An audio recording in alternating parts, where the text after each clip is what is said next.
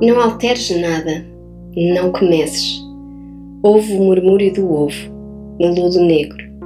A boca não quer palavras, apenas quer ser o ó da coincidência do círculo interior com o círculo do universo.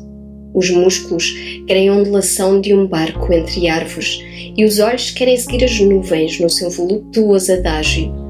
Quando adormeceres, terás entrado na matéria redonda, como se entrasses no ouvido da terra, e então poderás ser tão lento e fluido como um peixe, ultrapassarás a violência da cal.